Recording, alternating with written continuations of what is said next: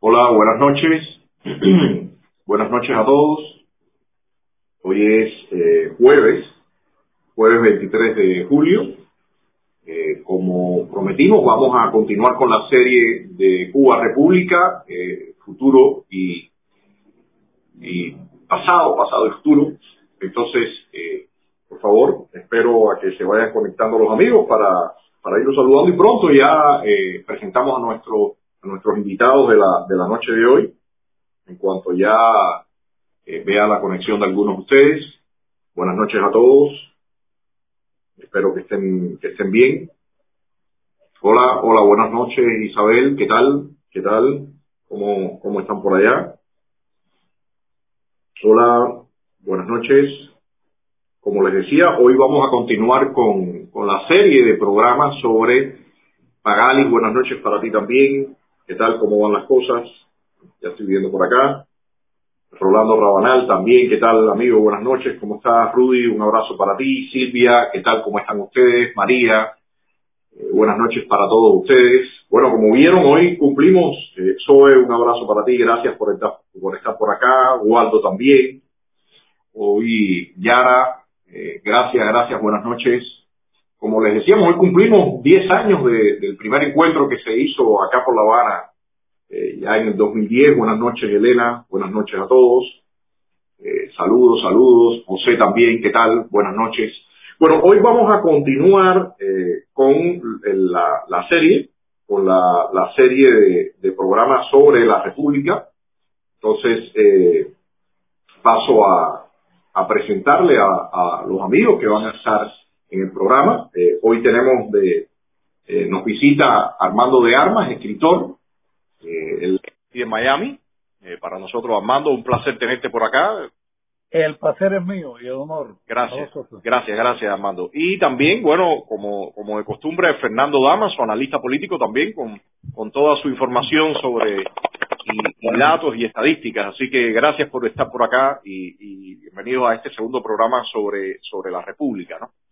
Entonces, hoy vamos a, como habíamos anunciado, vamos a tratar el, el periodo del eh, 33 al 40. Teníamos la idea de, llegar hasta, hasta del 33 al 52, pero realmente en el, en el programa anterior vimos que el volumen de información es muchísimo y, vale la pena detenernos un poquito y analizar algunos algunos algunos detalles, algunos eh, puntos y no pasar eh, tan rápido porque se pierde un poco. De hecho, hoy la idea que tenemos eh, es eh, revisar un, tanto el último periodo de Machado.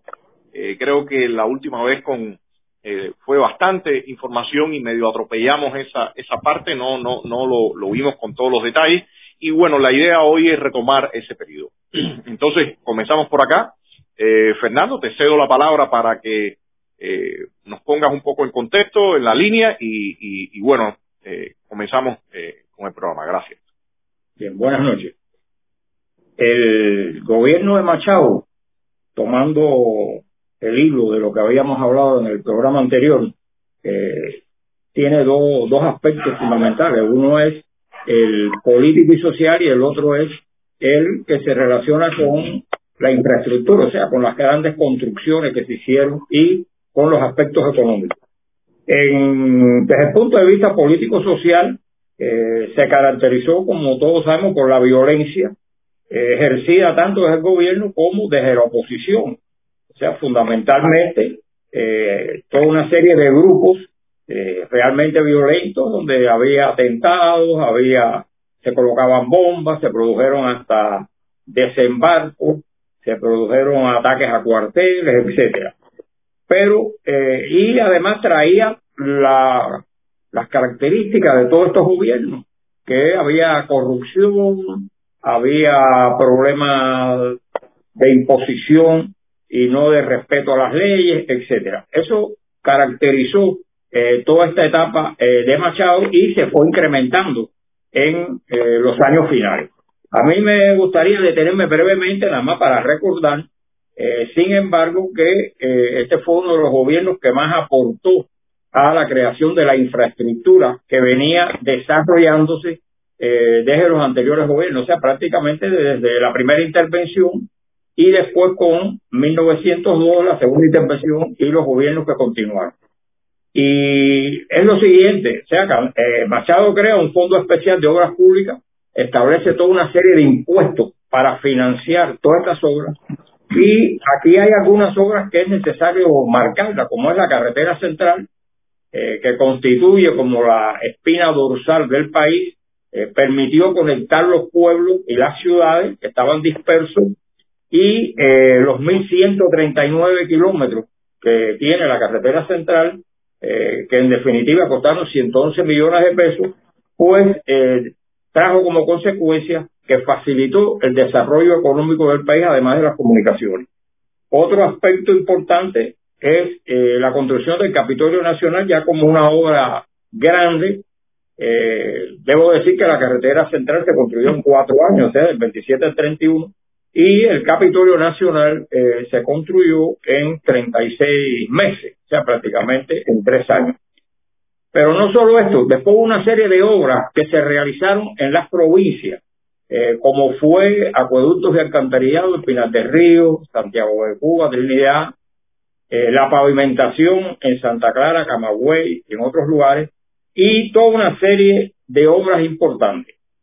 Pero no solo hubo obras constructivas, o sea, se crearon las escuelas de comercio, etcétera, sino que también se tomaron toda una serie de medidas o de leyes que eh, fueron trascendentes. Primero se produjo la estabilización de la industria azucarera, fijando las cuotas de producción de la zafra con el objetivo de que no bajaran los precios eh, del azúcar y tratarlos de mantener eh, lo más posible hasta eh, el último momento. Aunque eh, es lógico que ya hacia final, hacia el año 1933, eh, cayó y después veremos cómo fue elevándose nuevamente. Y otro aspecto muy importante fue toda una serie de aranceles proteccionistas que se aplicaron fundamentalmente para desarrollar la industria ligera. O sea, la industria ligera eh, cubana eh, se desarrolla por toda una serie de aranceles proteccionistas que se establecen en el gobierno de Machado. Y otro decreto bastante olvidado es el que regulaba el trabajo de las mujeres. O sea, cómo debía ser eh, el trabajo de las mujeres en los centros cubanos. Estas son las características. Ahí yo quisiera, Fernando, eh, y, preguntándote eh, un poco a ti también, Armando, el, el, escenario en el último periodo de Machado estuvo caracterizado también por los conflictos y los grupos que empezaron a aparecer en la escena política cubana.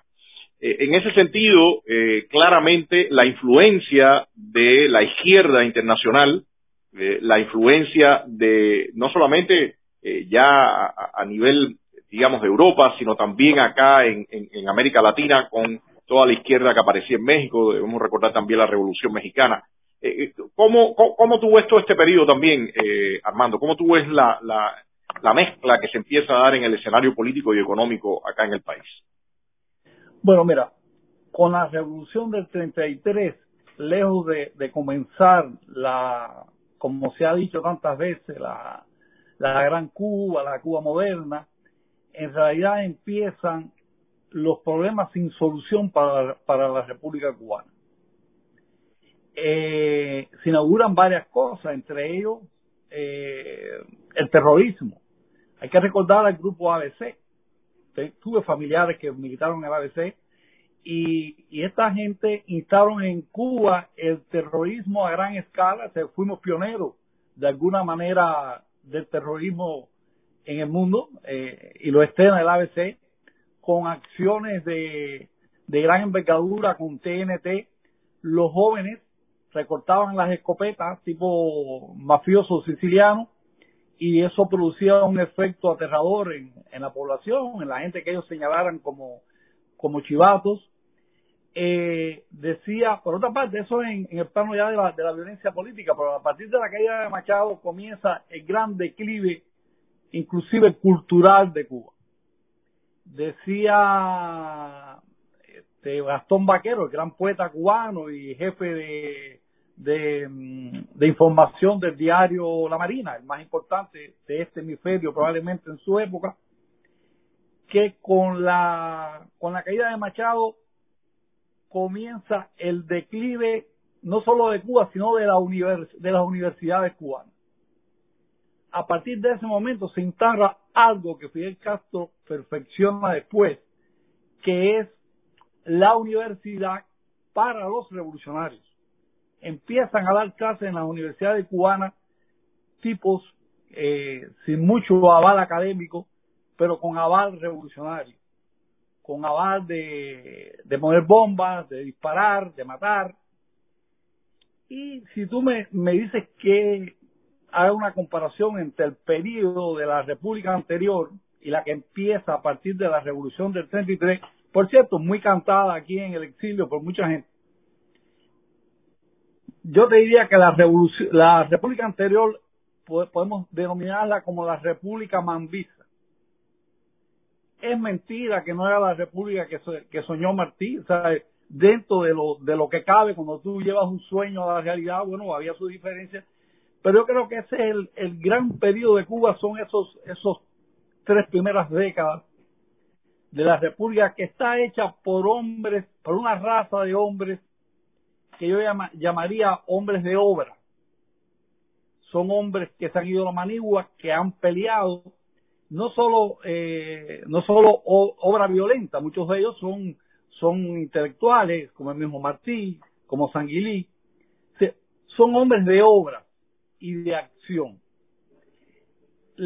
Ahí yo lo que veo, sí, sí, sí, sí, sí, continúa, continúa. Eh, una buena pregunta. para mí la república que se instaura después es la república social, la república de una raza de hombres, para decirlo un poco duro, pero que es así, la mayoría buenos para nada. Buenos para crear caos, buenos para armar revoluciones, buenos para, eh, como se dice en buen argot cubano, muelear. No son hombres de obras, no crean, son hombres que vienen de pero yo Veo, pero yo veo también, eh, Armando, hay, hay como...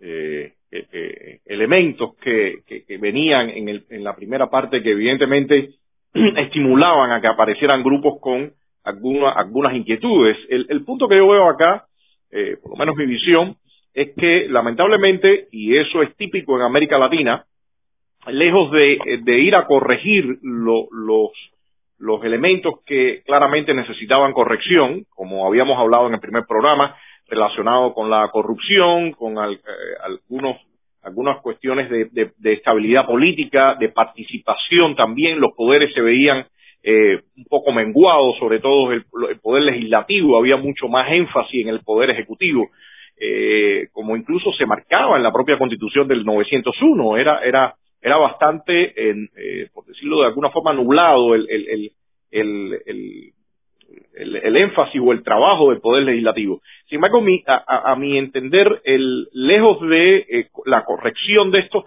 se va un poco a, la búsqueda de, tirar eh, el sistema con que venía primando. De hecho, eh, uno de los, datos curiosos es que en la constitución del 901, se, ya cuando te cae Machado y, empieza este, esta revolución del 33, se, se, hay correcciones en 13 ocasiones, ¿no? Entonces, el, punto que yo veo acá es que lejos de una corrección se buscó eh, eh, girar el, sistema, cambiar el sistema y como tú bien dices, sí hubo claramente un énfasis en la cuestión eh, social que en algunos momentos dejó a un lado la línea esta de reconstrucción y sobre todo la línea económica que, se traía quizás en el primer momento. Yo de otra forma quisiera que Fernando... Sí, sí, sí, Fernando. Yo tengo un criterio ¿no? que creo que debemos marcar. Eh, hay que tener presente que a la revolución del 33, o sea, la caída de Machado, eh, los grupos determinantes que, que, entran en la escena política eh, son los grupos violentos, o sea, Directorio Estudiantil Revolucionario, el ala izquierda estudiantil, el ABC, eh, Joven Cuba, que había sido TNT y es Joven Cuba ahora. Esos son los grupos fundamentales eh, que entran y los que prácticamente eh, establecen eh, lo que es la pentarquía, o sea, los que piden y los que exigen el establecimiento de este de este gobierno que fue la pentarquía. Ya después, estos grupos son los que determinan en ese momento. Y cuando analizamos este, este comienzo o esta parte inicial, que está marcada también por eh, el, golpe del 4 de septiembre, o sea, la llamada revolución eh, del 4 de septiembre, donde entra en escena Batista, que ya empieza también a jugar. Es importante ver que hasta este momento todavía eh, el Partido Comunista no es determinante todavía. El Partido Comunista va a empezar a ser determinante ya cuando Grau y literas están establecidos en el poder. Esto es lo que yo quería señalar para poder continuar, ¿no? Y ver ya, eh, sabemos que la pentarquía duró muy poco porque ese gobierno de, de cinco miembros no funcionaba y se decidió, y lo decide en definitiva los estudiantes, que son los que están rigiendo eh, el país en ese momento, que fuera eh, Grau el, el presidente. Y tú hacías referencia a la constitución eh, de 1901. Eh, Grau eh, elimina la constitución de 1901, la constitución de Machado de 1928 y lo que hace son unos estatutos de gobierno, que en definitiva son siete artículos, que es con lo que él gobierna prácticamente en toda su etapa. De todas formas, yo sí quisiera marcar que, desde mi perspectiva, los pasos dados por Machado cuando eh, crea este corporativismo de los distintos partidos y anula la, dinámica bipartidista general, que, estaba primando, y también eh, eh, la violencia que se empieza a, desatar, yo creo, yo creo que de alguna forma estimulan ese, ese o, o, ayuda a que estos otros grupos empiecen a imperar lejos de tratar de eh, estabilizar el, modelo que estaba planteado desde la Constitución del 901. Yo realmente soy de los que creo que, el, golpear esa Constitución, incluso con la reforma que, le hace Machado, el golpear esa Constitución fue un grave error porque eh, ella eh, marcaba realmente una línea muy clara para la construcción de la República y sin embargo eh, el dejar los, la, la, el no permitir los balances de poderes, eh, el, el, hacerle variaciones eh, tan rápido, realmente innecesarias para Machado perpetuarse en el poder, yo creo que golpeó incluso la parte económica que hablábamos. Yo tengo por acá los datos de la, las líneas de servicio ferroviario ya en el 1930 habían 15.552 kilómetros de línea y de esas 3.270 era para el servicio público. O sea, realmente eh, eh, estamos hablando también en, en este, este es el, el, mapa de cómo ya había toda una red ferroviaria en el país y lo cual permitía eh, un sentido de, de, país mucho más articulado. También está la carretera central, el otro mapa, por favor, que tiene la, la carretera central que se termina de construir en el, en el 1931 eso, como bien había eh, marcado eh, Fernando, también eh, crea toda una interconexión en el país. la Pan American inauguró la primera línea regular interoceánica del mundo de los vuelos entre Cayo Hueso y, La Habana. O sea, yo creo que eso, eso fue otro, otro gran paso. Em, y todo, como, como mencionábamos en, el programa anterior, todo el desarrollo que ya empezaba a aparecer en el turismo, la, la industria eh, o, por lo menos el, el, el, transporte con el tema de los, de, los, de los automóviles y camiones. O sea, yo creo que eh, si bien esa línea, eh, y recordando que Machado había hablado como tema de, de campaña agua, camino y escuelas, o sea que de alguna forma eso trató de cubrirlo, pero la otra parte política realmente golpeó mucho y en mi opinión sirvió en bandeja de plata, como se dice, a estos grupos radicales entonces eh, eh, pudieron eh, ganar más control. yo quisiera, Fernando, que nos mencionaras un poco ya cuando arrancan todos estos gobiernos en el 33, porque realmente la, la, lista de, de, gobiernos y los cambios eran, eran increíblemente frecuentes, ¿no? Sí, vamos a hablar prácticamente del gobierno de primero de Gran San Martín, porque bueno, aunque Empieza con Alberto Herrera, general Alberto Herrera, que sustituye a Machado, después entra Carlos Manuel de Césped, o sea, el hijo del padre de la patria, pero bueno, estos son gobiernos que eh, únicamente lo que hizo Carlos Manuel de Cepe fue restituir la constitución de 1901, pero entra Grau y la quita otra vez.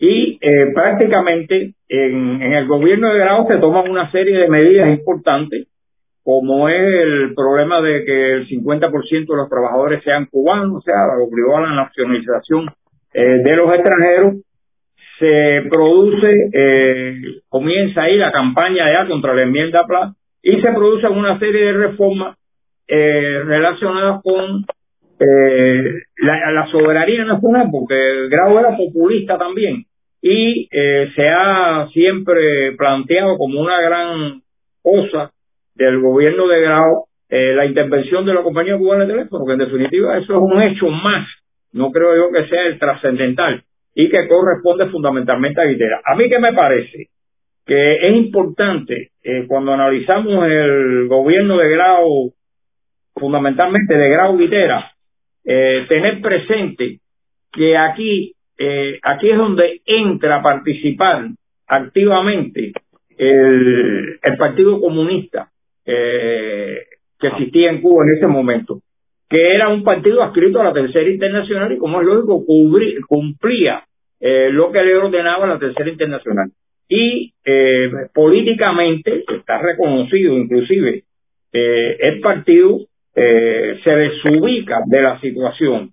Piensa que se está produciendo la revolución socialista de octubre en América y prácticamente todas las consignas ahí están los documentos usted busca eh, los documentos de la doctora eh, Ortega Pichardo que publica y, esos documentos son parecen que, se están publicando no sé eh, en Petrogrado, no en Cuba. O sea, eh, con llamados a la ocupación de los centrales, ocupación de las fábricas, etcétera. Y hay una situación muy importante. Eh, atacan tanto a Grau como a Vitera, considerándolo a los dos como que es un gobierno de la burguesía y, que es un gobierno sometido a los Estados Unidos, lo cual es un error total.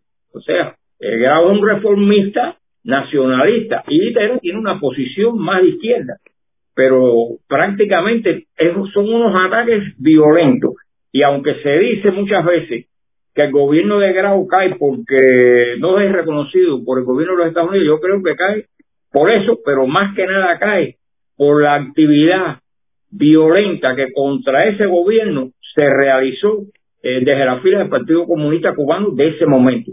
Eso está reconocido en los documentos, inclusive en los epichardos hay una nota eh, muy general que dice que el partido equivocó su línea y siguió con la lucha de clase cuando ya prácticamente ahí lo que se planteaba eran los frentes únicos, teniendo en cuenta la aparición del fascismo. O sea, eso es importante y hay que marcarlo. ¿Tú ves, tú ves ahí en este periodo, eh, Armando, eh, realmente eh, el, el, deseo, o sea, ¿cómo ves tú el, quizás la intervención de este partido? Porque lo, por lo mismo que dice Fernando, ni siquiera era un corrimiento, había a, habían actores que, que, que, prácticamente estaban eh, tratando de, de, marcar una línea como, digamos, estilo la, la Revolución Mexicana o la Revolución Bolchevique, ¿no? Era, era, era evidente esa, mm. esa intervención. Mira, eh, quiero volver un poquito atrás. Eh, refiriéndome a lo que tú decías, efectivamente, la, la, los primeros tres décadas de la República no es que no tuviesen problemas, tenían graves problemas. Eh, entre ellos, venir de una guerra, es decir, de una guerra devastadora. Cuba ha estado 30 años en realidad, en realidad en guerra. Y también el problema de que se ha sustituido un mundo, es decir, eh, Cuba ha estado por cerca de 500 años con unas estructuras de gobierno eh, que son las del Imperio Español, y obviamente todo cambio de, sistema y de sistema eh, tan fundamental como es una monarquía hacia una hacia una república más 30 años de guerra como te decía anteriormente claro que había graves problemas en esa de violencia sobre todo de querer resolverlo todo por las armas. Pero ya desde 1925 la actividad del Partido Comunista en Cuba es señalada, es decir, no tan obvia como menciona él a partir de, de los 30, pero ya desde el año 25, Díaz que es un gran investigador, o fue un gran investigador de la República sobre los temas del comunismo, decía que los comunistas estaban intentando eh, eh, solapar a Cuba desde más o menos de los años 20. Eh, no podemos perder la perspectiva tampoco de lo que está ocurriendo internacionalmente en este momento. Es estas, estas tres décadas son fundamentales y se logra un gran desarrollo para Cuba también por el hecho de la enmienda PLAC, la tan vilipendiada enmienda PLAC, que era en realidad como una suerte de protectorado para, para Cuba, eh, para los intereses de Estados Unidos y para los intereses de Cuba. Es decir, en buena, en buena ley de haberse mantenido la enmienda PLA con su estatuto, Fidel Castro nunca hubiese llegado al poder en Cuba. Es decir, Cuba estaba garantizado en esa enmienda que cualquier poder extranjero o con cubanos que trabajasen como agentes extranjeros, que era lo que era Fidel Castro en definitiva, no tenían la más mínima oportunidad porque estaba Estados Unidos para, para impedirlo. Con todos los problemas que además trajo, ya sabemos, la, la enmienda PLA. Pero fíjate, aquí hay algo curioso yo no sé si, si, si, si en un programa se pueda eh, decir algo tan complejo como esto. Y es que con la abolición de la, de la, de la enmienda PLA comienza realmente el control de Estados Unidos sobre Cuba, no antes. Es decir, el verdad, la verdadera influencia norteamericana y el verdadero juego político sobre Cuba, desde, incluyendo la caída de Machado, que en eso somos el no solo en la caída, sino en ir escogiendo los peores actores para que rigieran los destinos de Cuba. Eso es algo importante, es decir, si no llega a haber un cambio anterior en Estados Unidos, en Estados Unidos las cosas han cambiado desde, para, empezar del capital productivo al capital financiero internacional que es el que comienza a partir de los años 30 a tener poder real dentro de Estados Unidos más allá de elecciones y más allá de todo. A partir de ese momento, es esto es un modo de gobernar que tiene que ver mucho con la apariencia. Fíjate, y fíjate si esto tiene que ver con Cuba, que se elimina la enmienda PLA, pero a partir de ese momento es que de verdad Estados Unidos empieza a ejercer control de verdad sobre Cuba, incluyendo la, la nefasta actuación de Summer, de Si tú ves eh, un libro como Cómo cayó el presidente Machado, del intelectual Alberto Lamar Sayer, que se acaba de publicar hace poco acá en, en Miami por la, editorial Lexus, te das cuenta cómo este hombre va manipulando y va apostando por los peores actores. Es decir, cómo se va de alguna manera, y esto va a parecer un poco conspirativo, imponiendo ese sistema social en Cuba, más desde Estados Unidos que desde Cuba mismo, con la anuencia, obviamente, con cubanos, porque obviamente nada se puede hacer si no hay la complicidad interna. ¿Qué es lo que ocurre? Fíjate, cuando Batista comienza a, a, vamos a, decir, a reunir la élite cubana, a fortalecer allá en los 50, como hablábamos anteriormente, cuando ya Cuba se está fortaleciendo nuevamente, empiezan esos mismos factores exógenos con sus cómplices internos, el Partido Comunista, más los socialdemócratas, más toda la, la, la izquierda esa que está en todo Cuba, ya afianzada desde, los años 30, al punto que se repite lo mismo cuando está Fidel Castro en la sierra y la solución que plantea el Departamento de Estado, el cuarto piso, que hace famoso el, el embajador Smith con el libro homónimo, es cualquier cosa excepto Fidel Castro. Es decir, Fidel Castro es, bueno, es, decir, Fidel Castro es la única persona que acepta el Departamento de Estado, no acepta, no acepta la vía electoral de Concha Agüero que hubiese sido ahí, ahí, ahí,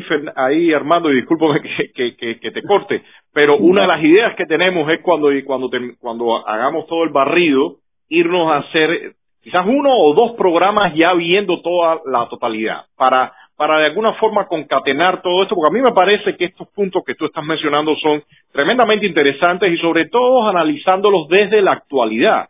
O sea, ¿qué está pasando y cuál es la, el, el, el parteaguas que tenemos nosotros ahora de cara a una transición que en algún momento tiene que llegar? Y yo creo que no está tan lejano e, ese momento. Pero yo quisiera... Exactamente. Fernando, permíteme, eh, te hago una preguntita corta. Eh, Eh, yo quisiera un poco que nos mencionaras eh, lo que tiene que ver con la enmienda PLA, porque si bien hay elementos, y yo por lo menos te, introduzco mi, punto ante, ante que tú nos expliques, eh, yo creo que evidentemente, claro, claramente habían elementos de nacionalismo y dudas con el tema del nacionalismo, lo cual es natural que pase en cualquier país, pero como yo decía, mi impresión es que nos, podemos, pudo ocurrir este, esta, esta, esta este comportamiento pendular que de pasar de elementos muy válidos de nacionalismo, bueno, pues nos vamos a la otra corriente que tenía que ver con, con la impulsada eh, por la izquierda internacional, incluso en la región, porque definitivamente, por ejemplo, el escenario que podían tener los mexicanos en esa época de la Revolución Mexicana y después los 30 con el Partido Revolucionario Institucional y todo lo demás, eh, no tenía nada que ver con nuestra, nuestro escenario interno. Entonces, ¿cómo, cómo tú ves este tema de la enmienda PLA, eh, eh, Fernando? Yo quiero, quiero regresar un momentico a la enmienda PLA desde dos puntos de vista. Bueno, en primer lugar, la enmienda PLA, desde que fue rechazada, desde su comienzo por la mayoría de los cubanos, porque la veían como una imposición. la enmienda PLA, en definitiva, cuando uno la analiza, o sea, cuando uno analiza los ocho artículos en realidad, eh, hay, hay tres artículos que son los importantes. O sea, está el artículo tercero, que es el que plantea la intervención de Estados Unidos ante cualquier situación eh, que pueda crearse dentro de Cuba, que afecte su independencia, etcétera. Eh, está el artículo primero, que prohíbe establecer tratados, etcétera, que afecten la soberanía y la independencia también. Y está el discutido, y yo no creo que principal, eh, artículo 7, que es el derecho a las estaciones navales o carboneras, que es el que más se ha utilizado, pero es la retórica que se ha venido utilizando eh, durante los últimos 60 años. ¿Qué yo veo eh, con relación a la enmienda PLA? Estamos en el gobierno de grado, la enmienda PLA todavía está vigente, no, no se ha derogado y se va a derogar después cuando entre Mendieta, que es cuando se va a derogar. ¿Qué pasa realmente? Y es lo que yo veo preocupante en esto. La enmienda PLA eh, creó en la clase política cubana como una especie de, eh, de un protectorado. O sea, ellos se sentían como protegidos de que cuando el problema estuviera grave, los Estados Unidos iban a, intervenir y lo iban a resolver.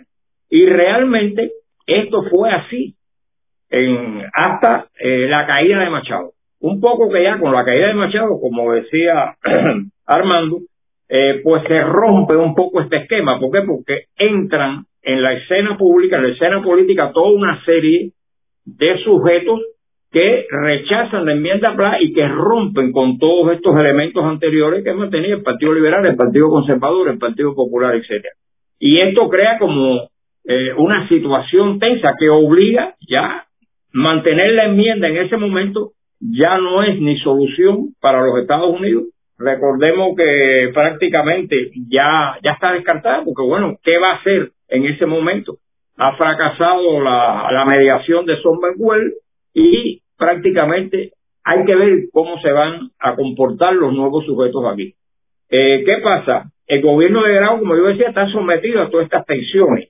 Y es importante, eh, jugando también nosotros con el tiempo, es importante tener presente que el gobierno de, de Grau eh, es eh, destituido igualmente, es obligado a renunciar eh, precisamente por, por los estudiantes otra vez, por los grupos estos, eh, que un poco que tienden hacia la izquierda.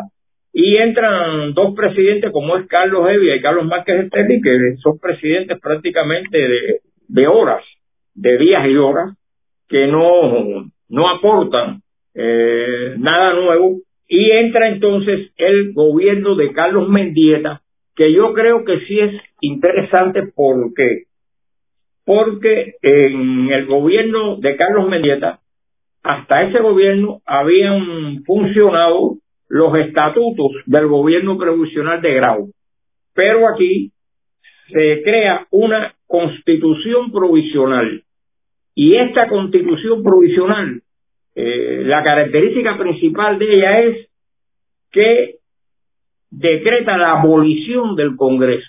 O sea, el Congreso deja de existir en el gobierno de Carlos Mendieta y se crea eh, lo que se llama el Consejo de Secretarios y el eh, Consejo de Estado Consultivo. O sea, prácticamente, recordemos que en este momento no existen los ministerios. Cuba tiene la misma estructura que Estados Unidos, las secretarías de defensa, secretaría de gobernación, etcétera, etcétera.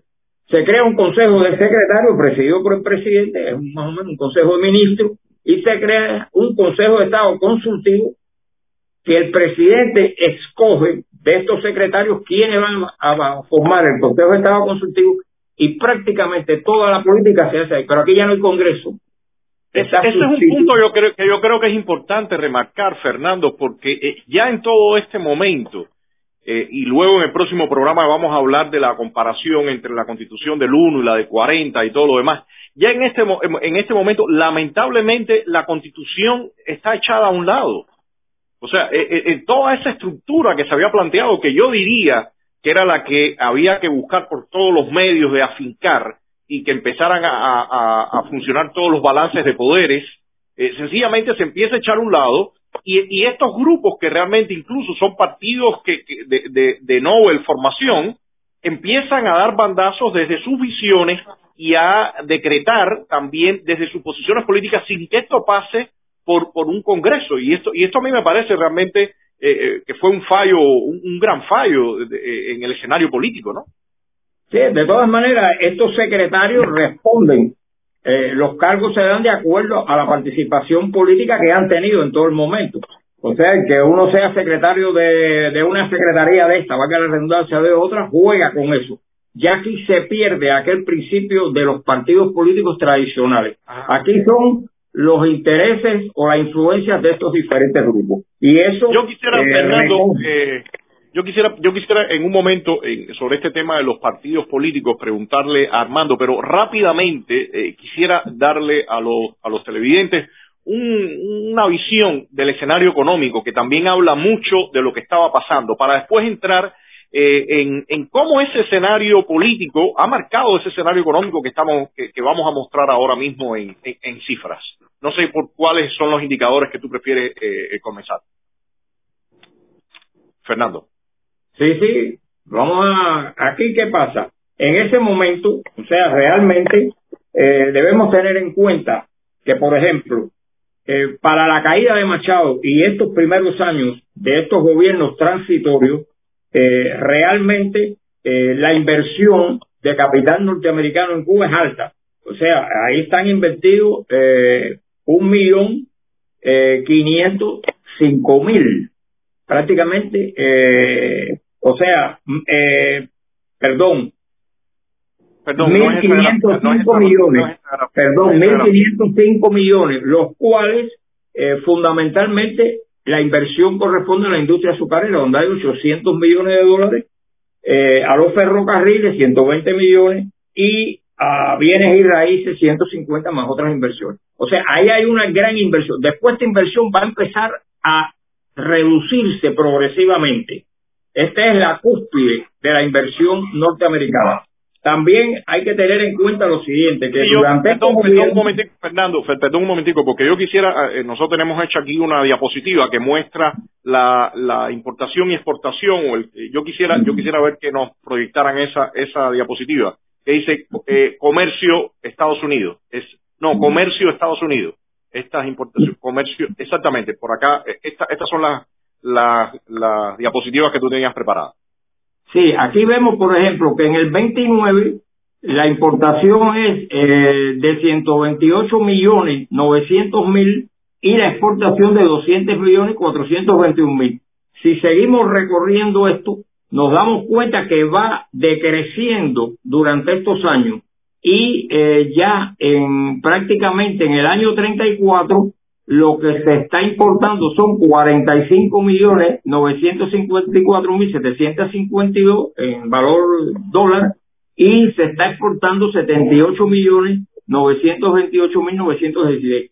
Siempre es importante tener presente que la exportación ha sido mayor que la importación a pesar eh, de la situación económica. Aquí estamos hablando de los momentos de cuando se produce eh, toda una serie de problemas económicos en, en los Estados Unidos con la depresión, etcétera.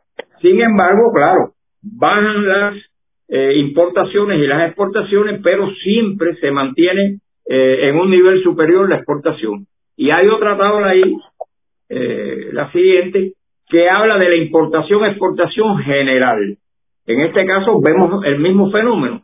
Vemos como en el 25, cuando asume Machado, eh, la importación es de 297 millones y X cantidad de miles, 324 mil.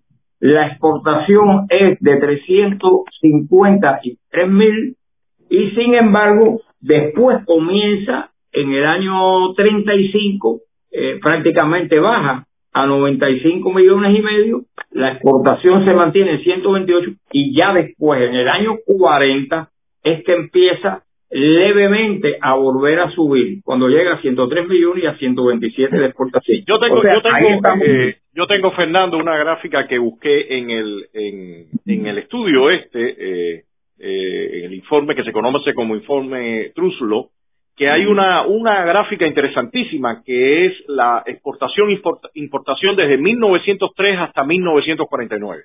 A ver si nos ponen esta gráfica exportación, importación. Esta gráfica, como, como, como se ve un poco, eh, quizás los números no están, la, explico brevemente. La, primera línea vertical es 1910, 1920, que está ese pico por producto del, del, del boom de la, del azúcar, y después viene cayendo, y como se ve, vuelve a empezar un periodo creciente a partir de 1940. O sea, este periodo del 30 al 40, coincidiendo también con la eh, crisis en los Estados Unidos, eh, y, bueno, empieza después allá la, la, economía a remontar, pero en el, en el propio caso eh, de Cuba también no se caracterizó por todos estos planes económicos, todos estos planes de, de construcción de, carretera, de infraestructura, incluso en el próximo programa, eh, yo les, mencionaré algo más del estudio este eh, Truslo, donde ellos ya refieren que ya en, en, el año 48 había un deterioro de, las, de la infraestructura construida en los años 20. Entonces, ¿cómo ves tú eh, eh, en ese sentido, eh, Armando, el tema de la mezcla entre lo político y lo económico? Porque claramente estas cifras que estamos mostrando, y podremos mostrar algunas otras, de alguna forma no, nos dice que no fue el periodo donde el énfasis estuvo en precisamente ese desarrollo de infraestructura del país. Mira, volvemos al inicio. Yo creo que la, la República de Cuba, a partir de los 30, eh, empieza a ser, como ya te decía, una república más social que otra cosa, que ya Martí, fíjate, ya Martí hay mucho de lo social también, es decir, que eso es algo que está ahí sembrado y que además, como ya sabemos, viene de la Revolución Francesa también. Pero la influencia norteamericana, de la Revolución Norteamericana en Cuba, es muy importante en estos hombres de la, de la, de la guerra en, el mismo Machado, en, en Sanguilí, en todos los que sobreviven a la guerra. Yo creo que estos, que estos son hombres que vienen, que pertenecen a la meritocracia, que hacen cosas. Eh, ya sea una guerra, ya sea Machado lo probó no solo en la guerra, sino también en la paz. Son hombres... Menocal también.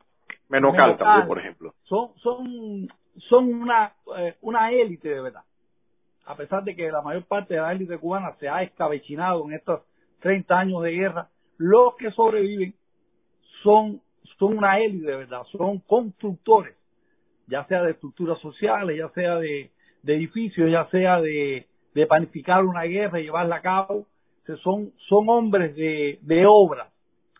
A partir de los años 30 y acorde con la visión izquierdista del mundo, porque nada es, usted no se hace izquierdista porque porque usted está izquierdista porque su corazoncito o su, o su modus operandi en la vida tiene mucho que ver con eso, que es, es un tipo de persona más de, de discurso que de acción, más de depredar que de construir.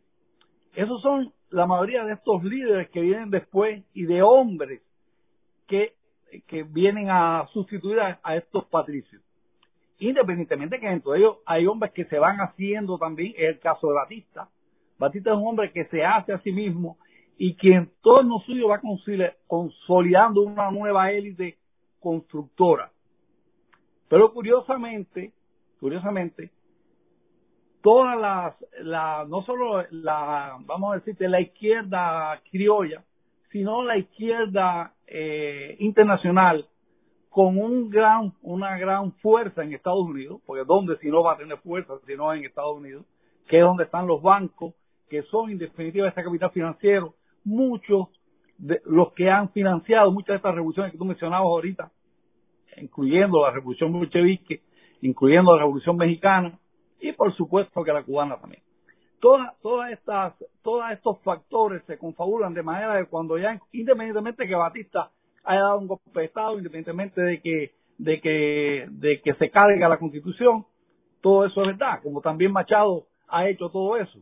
Pero el punto es que la apuesta de estos, de estos, de estos eh, factores tanto internos, comunistas, izquierdistas, socialdemócratas, como los factores estos internacionales que tienen un poder muy importante desde los años 30 en, en Estados Unidos, todo, todo esto se va concadenando no para, para combatir a Batista porque sea un dictador o no, sino que se apuestan por, por factores mucho peores que no le llegan a Batista ni a, ni a los tobillos, empezando por Fidel Castro. Es decir, estamos hablando de una, de una conspiración, y vamos a usar la palabra, en definitiva, yo sé que no gusta, no, no gusta mucho que se use, pero vamos a usarla, una conspiración de factores externos e internos que tienen una deriva descendente, es decir, no ascendente, no, no son hombres eh, que van a hacer obras, son hombres que tienen discursos, discursos vacíos casi todos, y que llevan en definitiva a 1959 en Cuba. Yo te hablaba ahorita de este libro, mira, y aquí lo tengo delante de mí, curiosamente ahora lo veo, no sé si se ve ahí. ¿El cuánto piso? ¿Se ve? ¿Se ve? Del, del Major Smith. Ese libro es fundamental para entender lo que ocurre en Cuba en los años 50, al final con la llegada, la de Fidel Castro al poder. Claro, todo esto está manejado por el Partido Comunista, pero no hablemos solo del Partido Comunista, hablemos de todas la, esas clases vivas cubanas que se vendieron de alguna manera o se rindieron ante Fidel Castro como el Mesías. Entonces, eh, para, regresar un, un momento al, o sea, para regresar a la época esta del 30, eh, Fernando, eh, eh, como, bien veíamos en cifras, y yo quizás tengo aquí otras gráficas que me gustaría mostrar, eh, por ejemplo, el, ya en el, en el programa anterior mencionábamos cómo, había sido la distribución por distintos renglones, los ingresos por eh, ingresos por distintos renglones. Déjame ver si me, ayudan con esa gráfica. Los ingresos por renglones, por favor. Parece que no, parece que no está, aquí está. En ese ingreso por renglones empieza, bueno, el azúcar, el turismo empieza a, aparecer y ya en, todo el, el, periodo también de, de 1900, eh, a partir del 30, eh, también podemos mostrar eh, cómo se fue comportando el, crecimiento del número de turistas, está bien, perdón, si me muestran esa, esa gráfica, turistas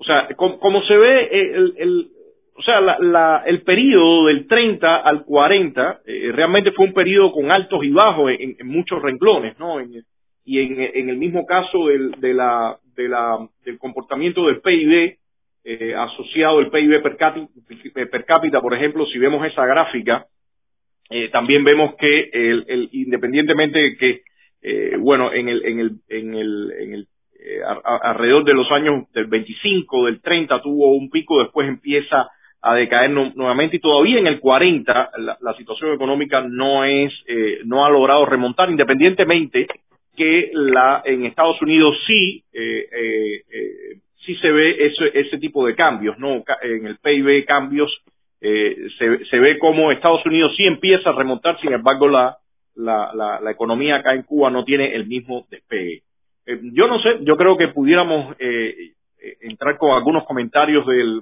de los televidentes para... Antonio, Fernando, si quieres mencionar no, yo quería, yo quería retomar una, un momentico el gobierno de Mendieta para poder adelantarnos por lo siguiente. Perfecto. Eh, ¿Qué pasa? El gobierno de Mendieta eh, es donde se produce la derogación de la enmienda Plaza, pero también es donde se produce la huelga del año 35 que fue reprimida violentamente y también eh, se crea una situación con relación a las elecciones eh, violaciones que se estaban cometiendo que traen como consecuencia eh, la renuncia de Mendieta. Eh, Mendieta renuncia y aparece un presidente que es José Abarné, cuyo único objetivo es simplemente eh, organizar las elecciones.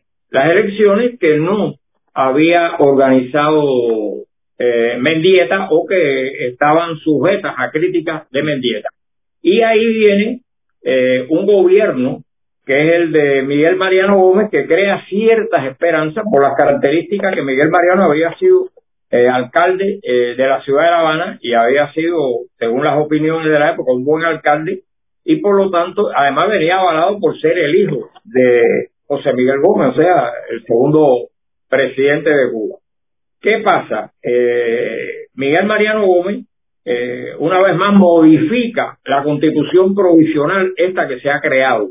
Esta constitución, como tú decías, eh, tuvo casi 13 modificaciones y eh, realiza otra, otro, otras actividades, ¿no?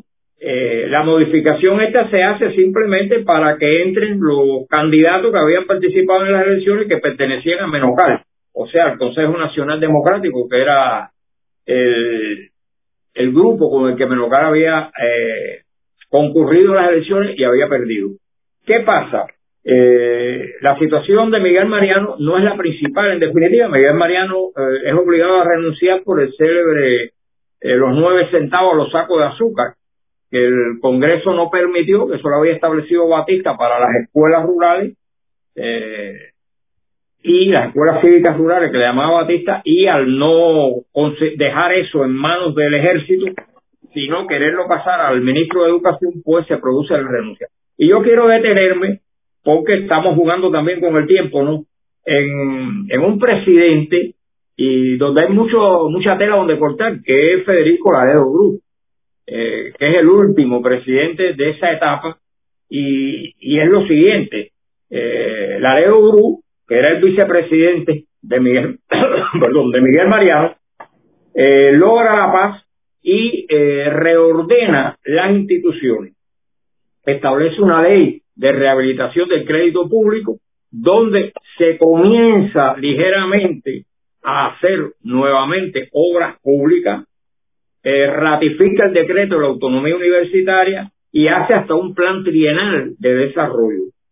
Es importante también que eh, lo fundamental, él también cree el seguro de maternidad obrera, se incrementa la educación rural, rural, se crean los hogares campesinos, hace una regulación de los alquileres y aumenta los institutos de segunda enseñanza. O sea, que los casi tres años estos, desde el 36 hasta el 40, eh, que gobierna la Group, eh, se retoma un poco eh, el desarrollo del país, se crean las condiciones que van a producirse posteriormente. Ahora, ¿qué es lo fundamental? Y yo creo que ahí debíamos detenernos.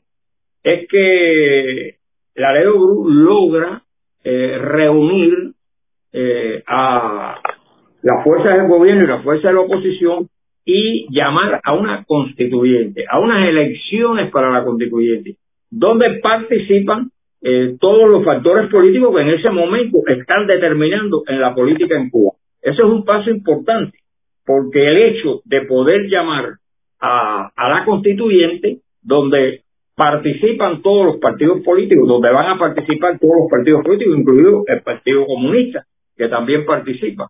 Eh, participa Batista, participa Menocal, participa los dirigentes de la antigua ABC, etcétera. Realmente da la sensación de que ya eh, el país como tal va a tomar un camino de nuevo institucional y va a comenzar a regirse por algo que sería la constitución del 40, o sea, el resultado de esta constituyente, eh, lo que va a, a, traer como consecuencia es el surgimiento de la eh, constitución de 40. Yo creo que deberíamos de tener un poco y, oír opiniones con relación a esta constituyente eh, que se realiza en noviembre, o sea, de 1939. La constitución ya es en 1940. Sí, yo, yo quisiera eh, dar como una especie de, de, de, resumen para también interactuar con, con quienes nos ven Pero yo veo dos partes en este, en este sentido de lo que tú comentabas, eh, Fernando. Por una parte, me parece interesante que la Laredo Bru haya podido estabilizar ese escenario eh, eh, tan incierto que existió durante, durante un tiempo, donde realmente la, el dibujo de, de los actores y, y, los partidos políticos con, con el diseño que se tenía anteriormente de los distintos poderes ejecutivo, legislativo, eh, una constitución rigiendo, o sea, todo eso se había eh, desencuadrado bastante y a mí me parece eh, importante que la Bru haya, haya logrado algo de estabilidad. Sin embargo, hay un tema que, que, sí me, me, parece significativo y es la institucionalización de esos grupos, de esos grupos que después, de alguna forma, y como, como yo lo veo, y por supuesto hay distintas visiones de este tema, pero de estos grupos que empiezan, que, logran ese timonazo de la, línea política que se traía, de, que tiene mucho más que ver con las democracias liberales y un Estado pequeño rigiendo y las libertades y responsabilidades del individuo, para entrar más en una visión de tipo eh, social y colectiva. Que como decía, si bien es necesario, eh, era necesario algunos el retoque de la línea política que se, que se traía hasta ese momento, a mí me parece que, en el, que el péndulo se fue demasiado a la izquierda y institucionalizar a todos estos grupos, incluyendo al Partido eh, Comunista, que después en el próximo programa hablaremos de ello, como en el periodo incluso de Batista, ellos logran eh, entrar en, esa administración y logran puestos importantes y, medios de comunicación y demás. Pero eh, creo que, que esto complicó, desde mi punto de vista, un poco el escenario y, lo, y, el escenario y la dinámica política, la institucionalización de estos grupos como el mismo ABC, el Partido Comunista, que definitivamente no, no, no traían para nada la, la visión eh, de esta que yo me refería de las democracias liberales y el libre mercado y la responsabilidad individual, sino venían con, con otras influencias eh, arriba. Entonces, eh, si quieren pasamos con, con el público y ahí entonces ustedes, eh, les paso la palabra a ustedes para que contesten y den eh, eh, eh sus comentarios y su punto de vista. Eh, a ver los comentarios del público.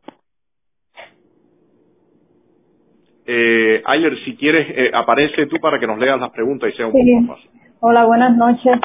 Saludos Armando, saludos Fernando, saludos Antonio. Eh, Soe Valdés dice que el comunismo entra en Cuba en 1924 con el polaco Fabio Grobar. Eh, ¿Tienes alguno? Sí. Bueno, es parte de, de los actores comunistas, ¿no? Pero también traíamos, venían muchos, ¿no? Eh, estaba, bueno, en fin. Eh, dice Alberto Chapman que el principal objetivo de la enmienda Platt era evitar que fuerzas a favor de España retomaran el poder. Poderes extranjeros, no de España. Okay. Y en realidad eh, era de que Europa, o sea que para los países europeos eh, que habían sido sistemas coloniales, pues retomaran de nuevo eh, las colonias estas que habían perdido. Y un poco que esto quedaba en el marco de, de nosotros, o sea, de los países latinoamericanos con Estados Unidos. O sea, que los europeos no se metieran más en el, en el problema cubano, en el problema de América, mejor dicho. Gustavo Vigoa pregunta, ¿tienen idea de por qué no se desempolva a Martí hasta 1923? Bueno, aquí hay, hay varios criterios. Yo, yo quisiera brevemente, después que Armando eh, domina esto bastante también, que aporte.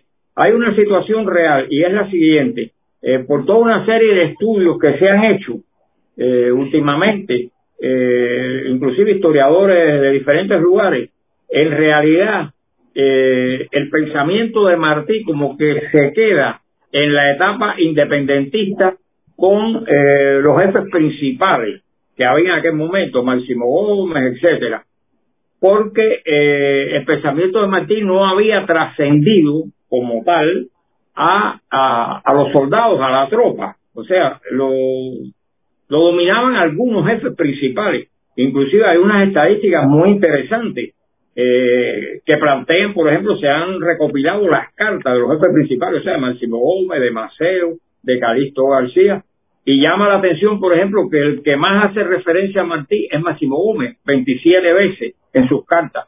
Eh, sin embargo, Maceo hace tres veces nada más referencia a Martí en todas sus cartas.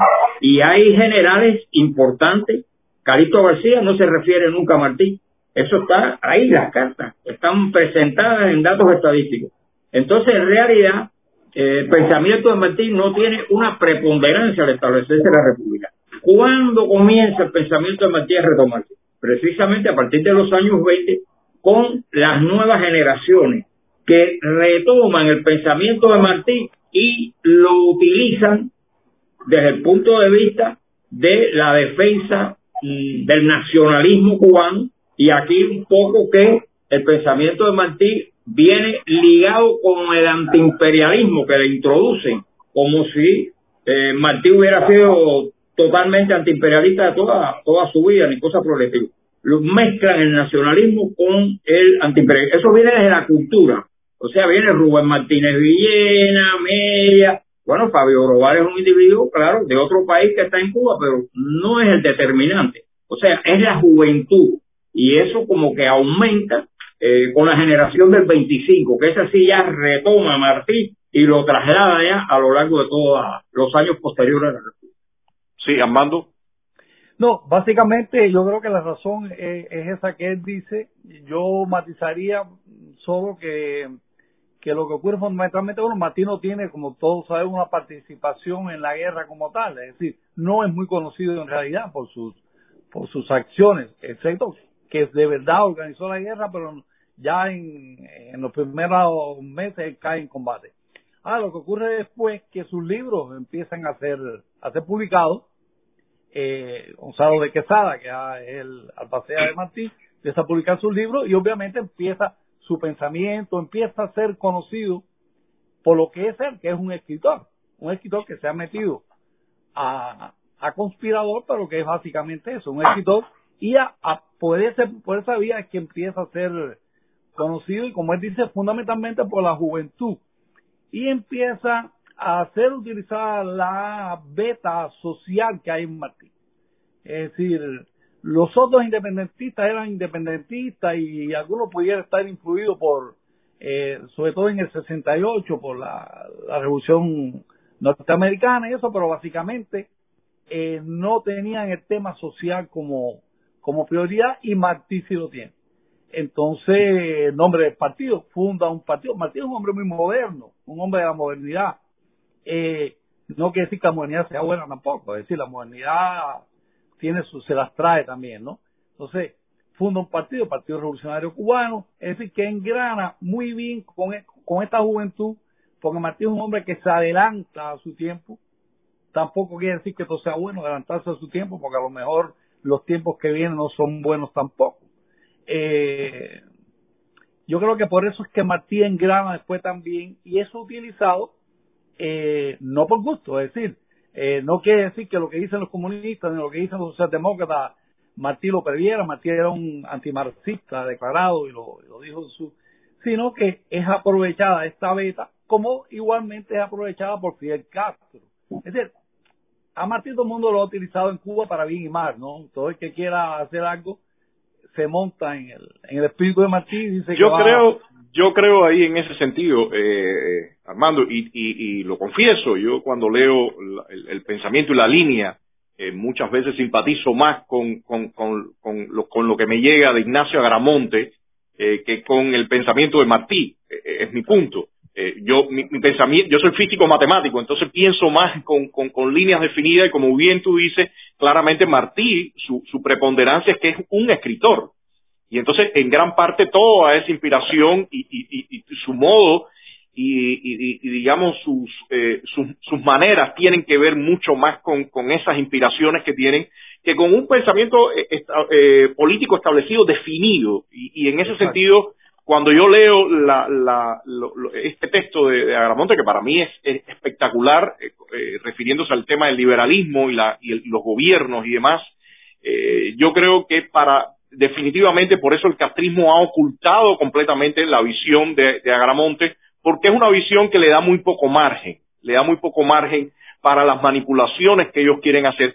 Y definitivamente, como tú bien dices, eh, todas las inquietudes en los temas sociales, que para a mí me parecen muy válidas, eh, me parece que, esa generación la usa, como mismo después, y lamentablemente después, por supuesto, lo hizo de manera hiperbólica eh, Fidel Castro, pero esta generación Ala Martí principalmente saca estos elementos que ellos, ellos querían tomar eh, a su favor. No saca, por ejemplo, el análisis que él hizo con el, texto de la futura esclavitud, donde definitivamente eh, arrincona la visión esta colectivista y, y, marca, o sea, usando a Spencer, pero marca eh, sus problemas, ¿no? Entonces, a mí me parece que yo estoy de acuerdo con ustedes que, que de alguna forma esta generación del 25 usa a, Martí y enfatiza los rasgos que quiere y los otros los deja un poco a un lado para remarcar toda esta línea eh, nacionalista y social que ellos tenían interés en, remarcar en los años 30 y que era una, una línea eh, eh, que, que, ocurría a nivel internacional y a nivel regional,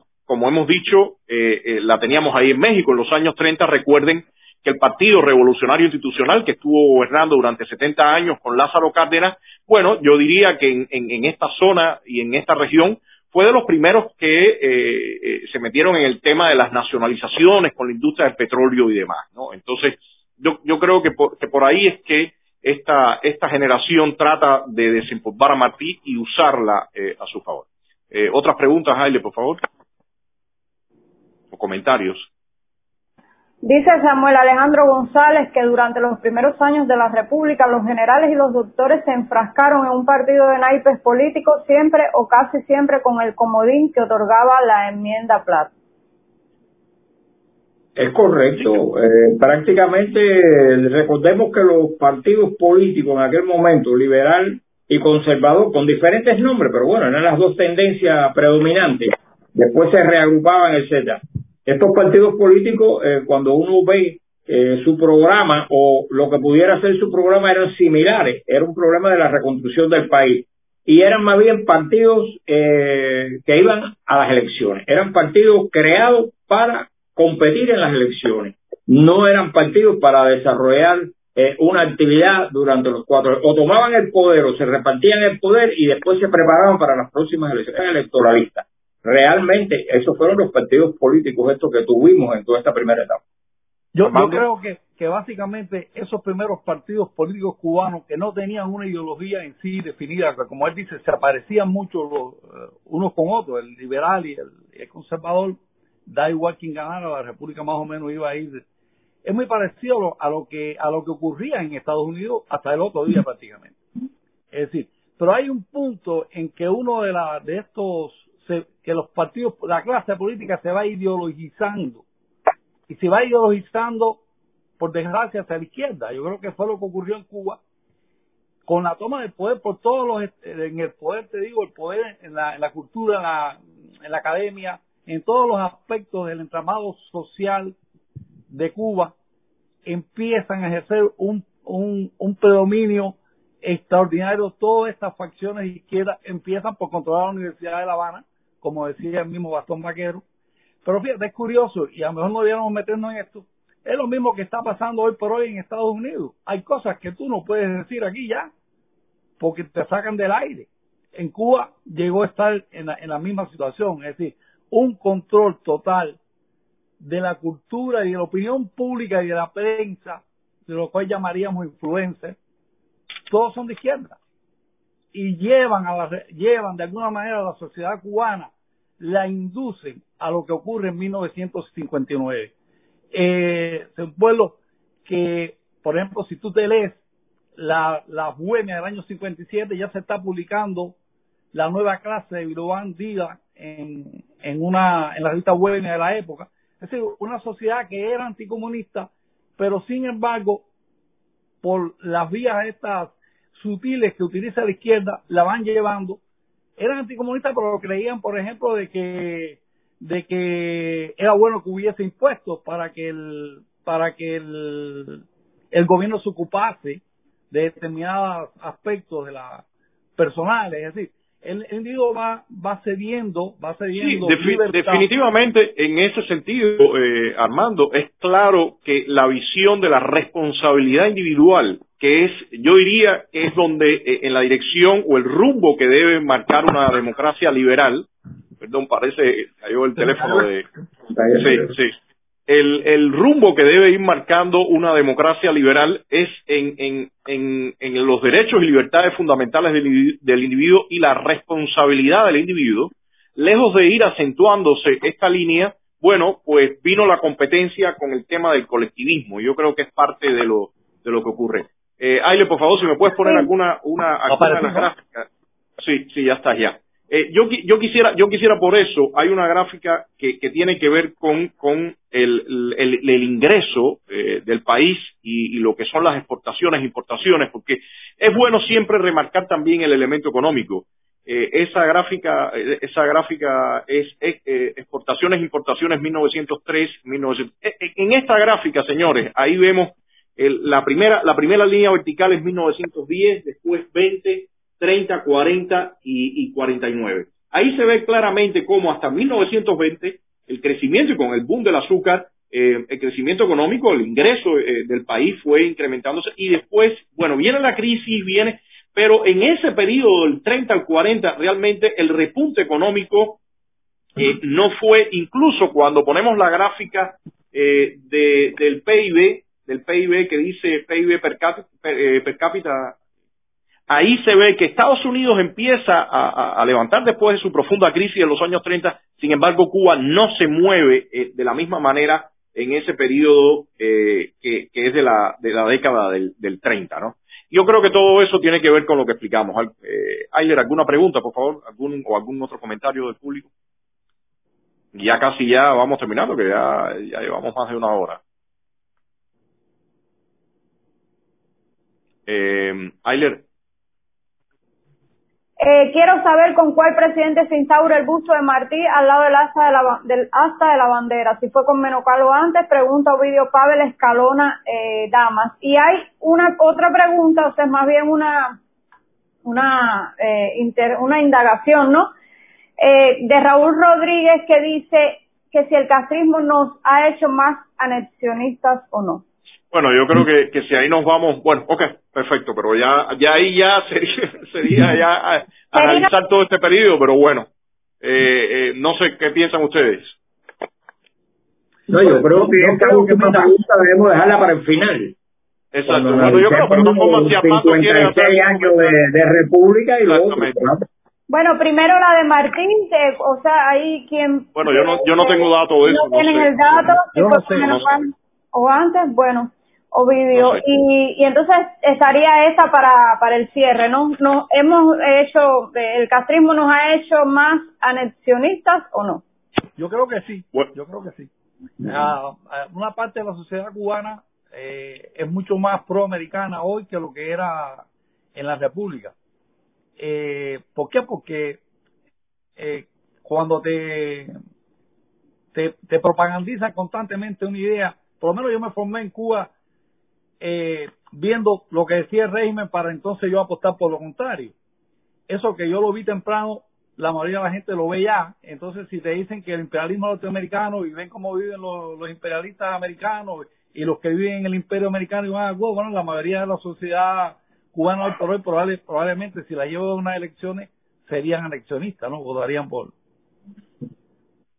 por la anexión. No, yo creo que esta, estas últimas maniobras con la moneda te habla precisamente de la, de la terrible dependencia que tiene el régimen de, de, de, los- de Estados Unidos y, y una terrible dependencia desde una posición de total debilidad. Y por cierto, quiero dar un dato de, de interesante con- sobre el tema de la moneda, ahora eh, a colación de todo lo que ha pasado en los últimos días. Durante casi toda la República, desde que Menocal eh, salió con, la, con, con- el peso cubano, con la moneda cubana, eh, casi siempre el, el, eh, esta, esta moneda estuvo bastante aparejada en el tipo de cambio a la moneda norteamericana. De hecho, en los años 50 estuvo por encima, eh, en algunos centavos, al valor del dólar.